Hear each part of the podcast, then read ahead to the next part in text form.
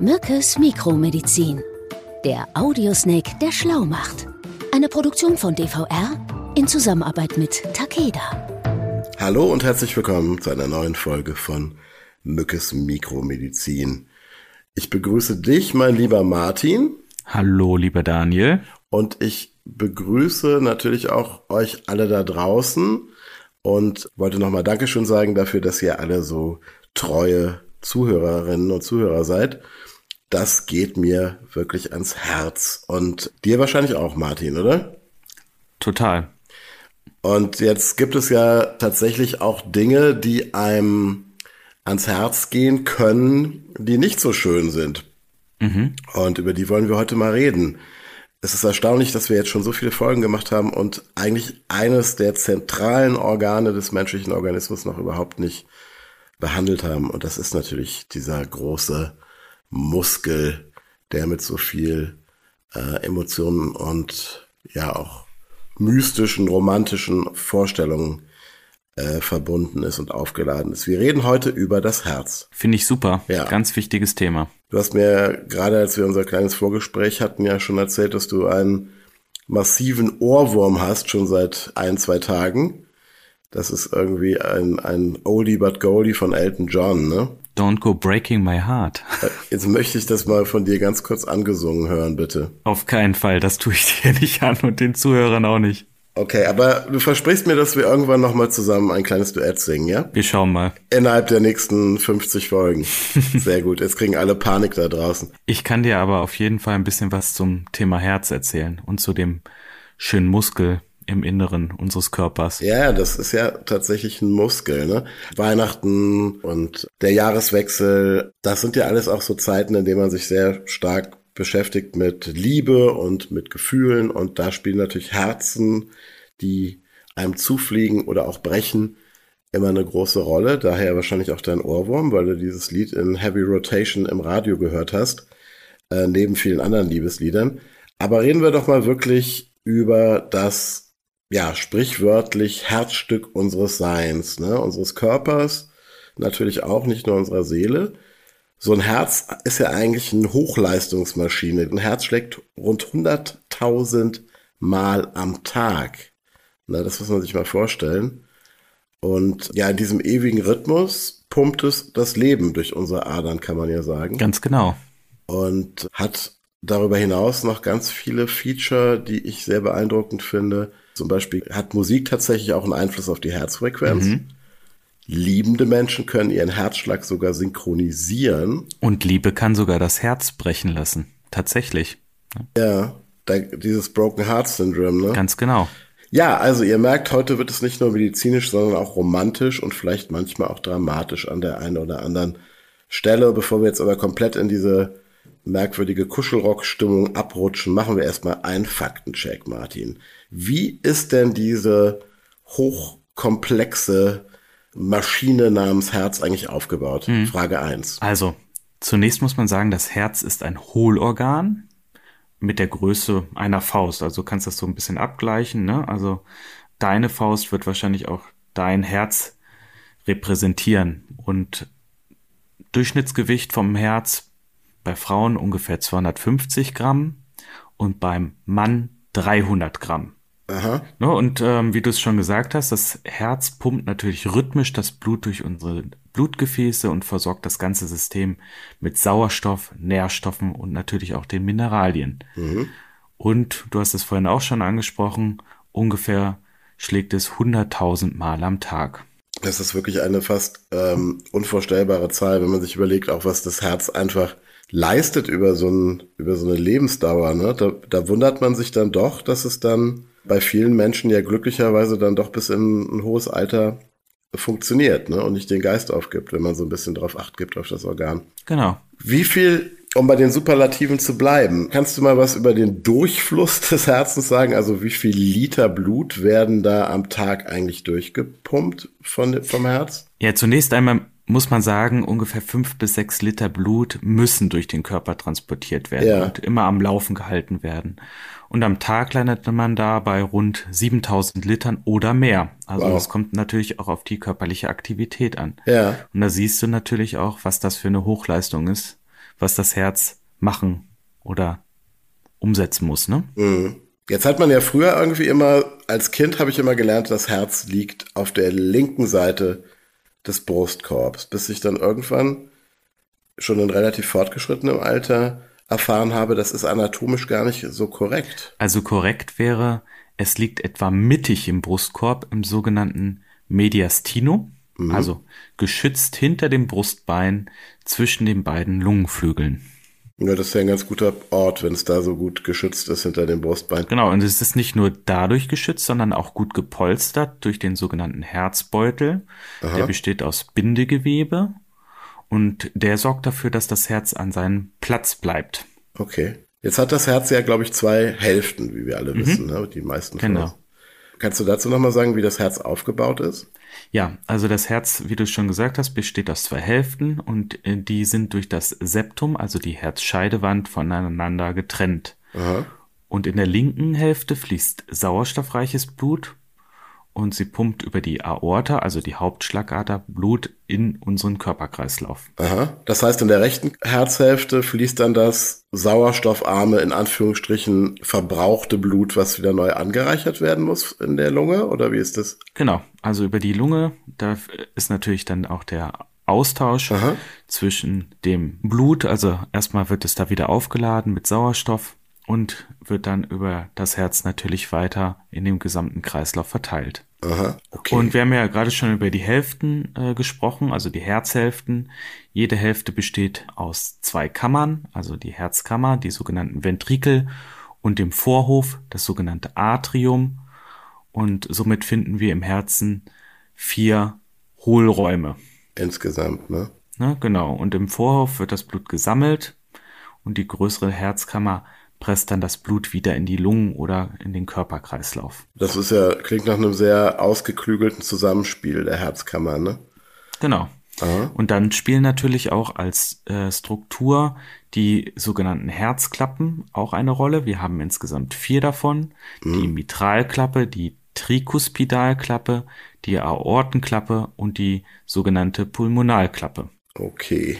Also pulmonal hat irgendwas mit Lunge zu tun, sage ich jetzt mal mit meinem gefährlichen Halbwissen, ne? Genau. Das ist wahrscheinlich die Klappe, die, die sozusagen den Fluss zwischen Herz und Lunge äh, reguliert. Genau. Und äh, dafür auch wieder ähm, sorgt, dass die Fließrichtung entsprechend koordiniert wird. Aha. Und dass das Blut dann auch nicht wieder zurückfließt, ja, ne? Genau, das wäre fatal, ne?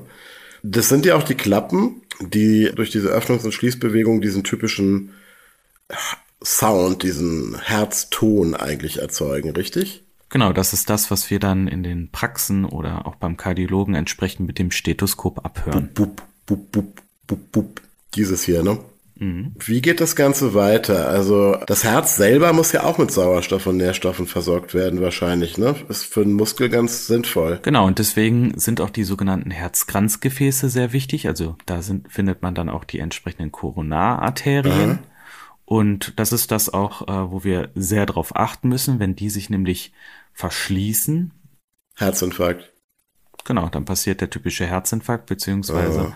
es können dann auch die entsprechenden Schmerzen auftreten, also die sogenannte Angina pectoris Symptomatik. Ja. Ne?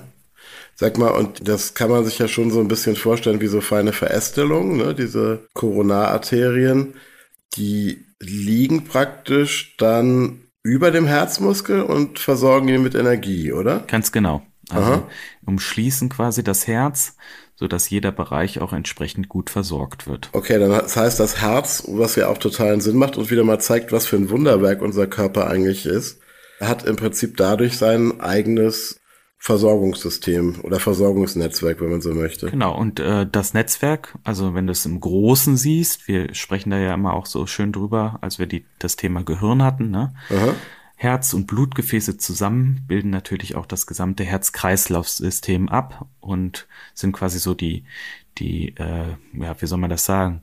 Das Atomkraftwerk äh, des menschlichen Körpers. Ne? Das ist ein ganz interessanter äh, Punkt und äh, bringt mich eigentlich auch schon zur zweiten Frage. Also ich dachte bisher tatsächlich auch immer, dass unser Gehirn eigentlich die meiste Energie erzeugt und sendet. Jetzt haben aber Wissenschaftlerinnen und Wissenschaftler ja festgestellt, dass das Herz ein viel größeres Energiefeld erzeugt als das Gehirn. Es ist demnach unser größtes elektromagnetisches Feld und ganze 5000 Mal stärker als unser Gehirn. Das finde ich schon auch sehr beeindruckend und das waren tatsächlich auch Neuigkeiten für mich, für dich natürlich nicht. Jetzt ist natürlich der große, die große Frage, was passiert, wenn das Herz nicht gesund ist? Ähm, das wäre meine zweite Frage. Was sind denn eigentlich, wir haben eine schon angesprochen, die typischsten oder sogar zwei, die typischsten Herzkrankheiten, Martin? Also wir haben natürlich eine große Bandbreite an Herzerkrankungen, das muss man auch sagen. Deswegen Leider, kann man ja. sich auch nur auf ein paar jetzt beschränken, die vielleicht ja. auch ähm, immer in der Bevölkerung diskutiert werden. Mhm. Man muss sagen, vor Corona lag die Zahl der Herzkrankheiten im Zuge der Krankenhausdiagnostik bei ungefähr neun Prozent. Ja. Also über 330.000 Menschen verstarben an einer Herz-Kreislauf-Erkrankung. Einer der großen Killer, ja. Das ist ja schon relativ viel, ne? Und ja. dann gibt's da ja natürlich auch noch die Dunkelziffer dahinter. Aber gucken wir uns mal die bekanntesten Herzerkrankungen an. Einmal die Herzrhythmusstörung oder sogenannten Arrhythmien. Ja. Also ähm, weicht der Herzschlag von dem persönlichen normalen Rhythmus ab, spricht man von einer sogenannten Herzrhythmusstörung. Mhm. Also im Ruhezustand schlägt das Herz, Daniel, ungefähr 60 bis 80 Mal in der Minute. Ja.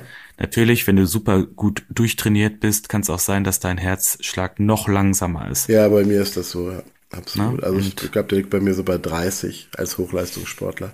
Ja, und wenn du das so siehst, also das Herz hat ja diesen typischen Sinusrhythmus, also schlägt ganz normal, aber es kann natürlich auch stolpern oder es kann rasen. Also Stolpern wäre diese typische Arrhythmie und das Herzrasen die sogenannte Tachykardie. Aha.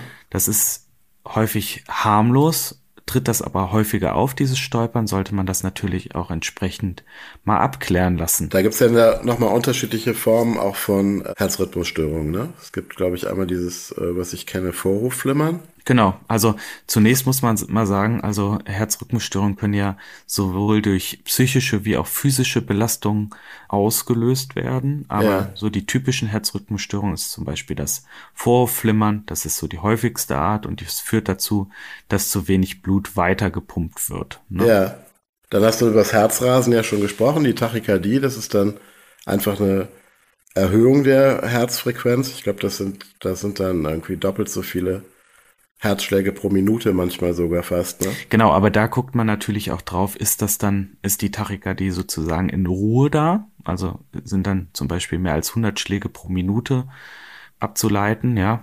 Ja. Wenn du dich natürlich bewegst, steigt natürlich auch der Herzrhythmus an.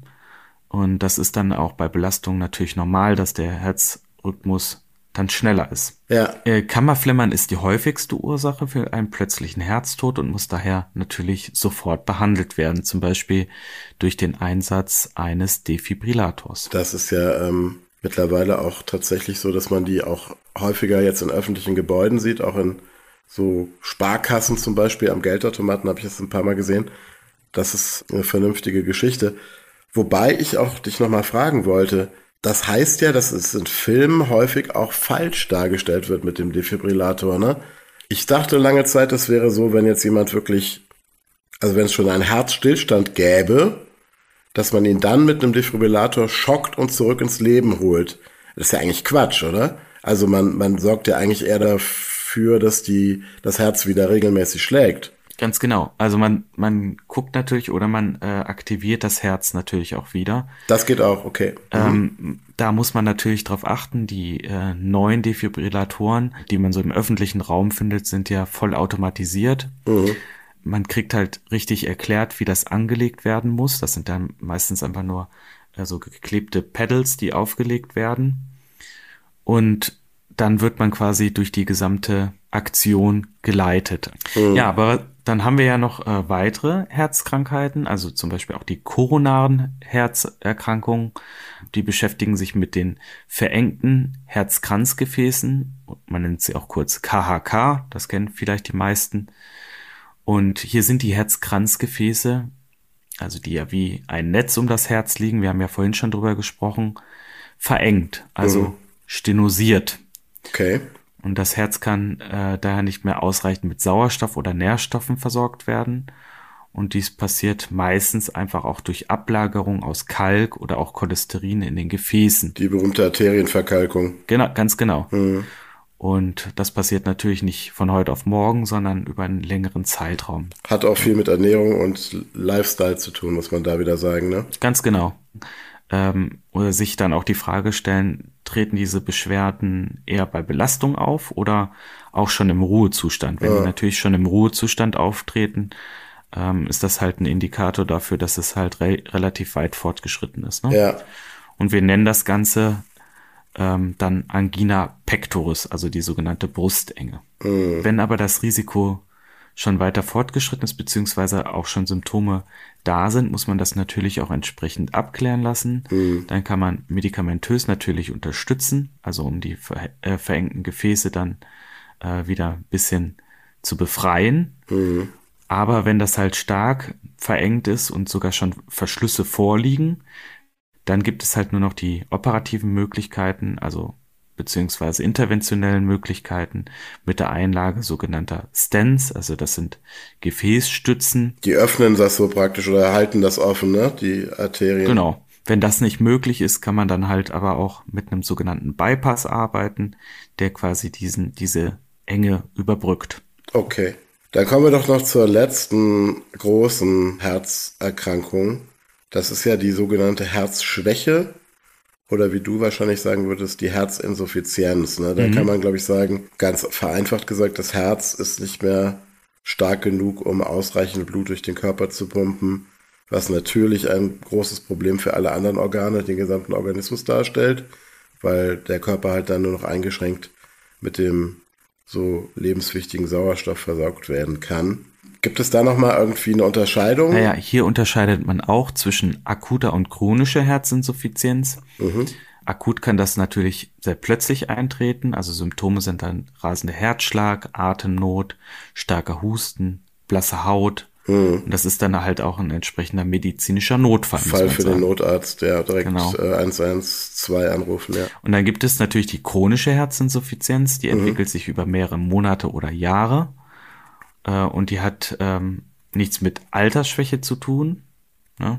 Sondern? Das kann halt verschiedene Ursachen einfach auch haben. Ne? Auch in unterschiedlichen ähm, Altersklassen, ja. Okay. Genau. Ähm, ich glaube aber auch, dass hoher Blutdruck ein Faktor sein kann, habe ich gelesen. Aber das Spektrum reicht natürlich auch noch weiter in andere Bereiche rein. Also auch Herzklappenfehler oder einfach auch Erkrankungen des Herzmuskels können da. Genau, zum Beispiel nach einer Virusinfektion. Mhm. Das hatten wir jetzt ja auch in Corona äh, relativ häufig, auch bei jungen Menschen, dass es halt zu einer Herzmuskelentzündung gekommen ist.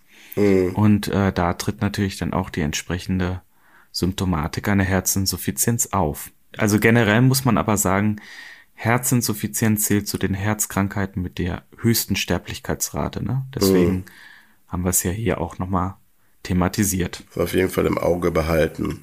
Jetzt kommen wir doch mal zu deiner Spezialität, den seltenen Erkrankungen. Das lasse ich mir natürlich auch beim Thema, beim wichtigen Thema Herz nicht nehmen. Fällt dir spontan eine seltene Erkrankung rund ums Herz ein? Also tatsächlich muss man sagen, es gibt ja viele seltene Erkrankungen, äh, wo das Herz auch eine Rolle spielt. Wir haben ja auch einige schon thematisiert mit Esther zusammen, ne? mhm. beispielsweise auch der Morbus Fabri, mhm. aber auch ähm, andere Syndrome spielen hier eine Rolle. Ich habe jetzt hier mal eine für, für euch. Ich will aber eine neue haben. für dich mitgebracht. eine ganz ja. neue. Ja. ja, dann gucken wir uns zum Beispiel mal das äh, sogenannte Brugada-Syndrom an. Also das ist benannt nach den zwei Brugada-Brüdern. Wer kennt sie nicht? Ja. und es handelt sich hier um eine seltene genetische Erkrankung. Mhm. Ähm, also hier besteht eine erbliche Arrhythmie. Mhm. Ja? Also auch eine Rhythmusstörung, Herzrhythmusstörung, ne, heißt das Arrhythmie. Mhm. Mhm. Und hier ist ganz interessant, in seltenen Fällen kann es auch durch eine Transplantation übertragen werden. Also wenn okay. das Herz transplantiert wird. Ne? Das heißt, man hat ein Herz, was diese Arrhythmien vorher schon aufgewiesen hat. Das wird an einen Menschen transplantiert und dann überträgt sich diese Vorerkrankung praktisch durch die Transplantation auf den, auf den Empfänger. Kann, ja, genau. Aha. Und man schätzt, dass ungefähr fünf von 10.000 Menschen von dem sogenannten Brugada-Syndrom betroffen sind. Damit ist das Kriterium der seltenen Erkrankung auch erfüllt, ja. Mhm. Und da ist es äh, ganz interessant, also bei einem scheinbar gesunden Herzen kommt es zur Herzrhythmusstörung bis hin zum Kammerflimmern. Ne? Also das ist äh, das Spektrum, das man da sieht. Dann kommt der Defibrillator wahrscheinlich wieder zum Einsatz im Idealfall, ne? wenn einer ja. in der Nähe ist. Mhm. Ja, ja. Und man versucht das natürlich dann auch entsprechend zu behandeln, wenn man es entdeckt hat. Und das kann man mit einem sogenannten implantierbaren Cardioverter-Defibrillator, kurz ICD, mhm. machen. Also der wird dann implantiert, um dann quasi diesem plötzlichen Herzstillstand vorzubeugen. Natürlich müssen aber auch andere Herzerkrankungen vorher ausgeschlossen werden. Also es gibt andere Erkrankungen des Herzens, die natürlich deutlich häufiger sind mhm. als das Brugada-Syndrom. Ne? Okay.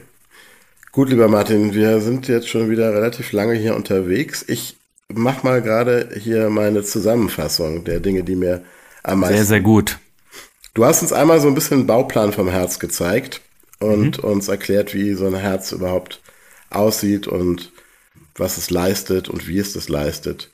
Dann habe ich dich äh, in meiner zweiten Frage nochmal danach gefragt, nach der Energieleistung des Herzens, beziehungsweise ich habe äh, mich sehr erstaunt gezeigt, wie viel Energie und Elektromagnetik so ein Herz überhaupt erzeugt und dich dann gefragt, das ist die zweite Frage gewesen, was denn die typischsten Herzkrankheiten sind. Davon hast du mir eine sehr umfangreiche und sehr aufschlussreiche Antwort gegeben. Und last but not least hast du mich überrascht mit einer seltenen Erkrankung des Herzens, dem sogenannten Brugada-Syndrom, was nach zwei Brüdern benannt wurde und eine genetische Herzerkrankung ist. So, lieber Martin, ich danke dir ganz herzlich für diese aufschlussreichen neuen Erkenntnisse zu unserem. Naja, Daniel, Du liegst mir natürlich auch am Herzen. Deswegen ähm, freue ich mich natürlich auch auf weitere Folgen mit dir. Ja. Und ähm, sonst würde ich ja. auch am Broken Heart Syndrome sterben, wenn diese liebgewonnenen kleinen romantischen Treffen nicht mehr stattfinden würden, an denen ihr alle da draußen auch gerne weiterhin teilhaben sollt. Ich schicke dir ganz viel Liebe, Martin, aus der aus den Tiefen meines Herzens und äh, freue mich auf das nächste Mal. Ich mich auch, Daniel. Bis bald. Pass auf dich auf. Ciao. Ciao. Sie hörten Mückes Mikromedizin. Eine Produktion von DVR in Zusammenarbeit mit Takeda.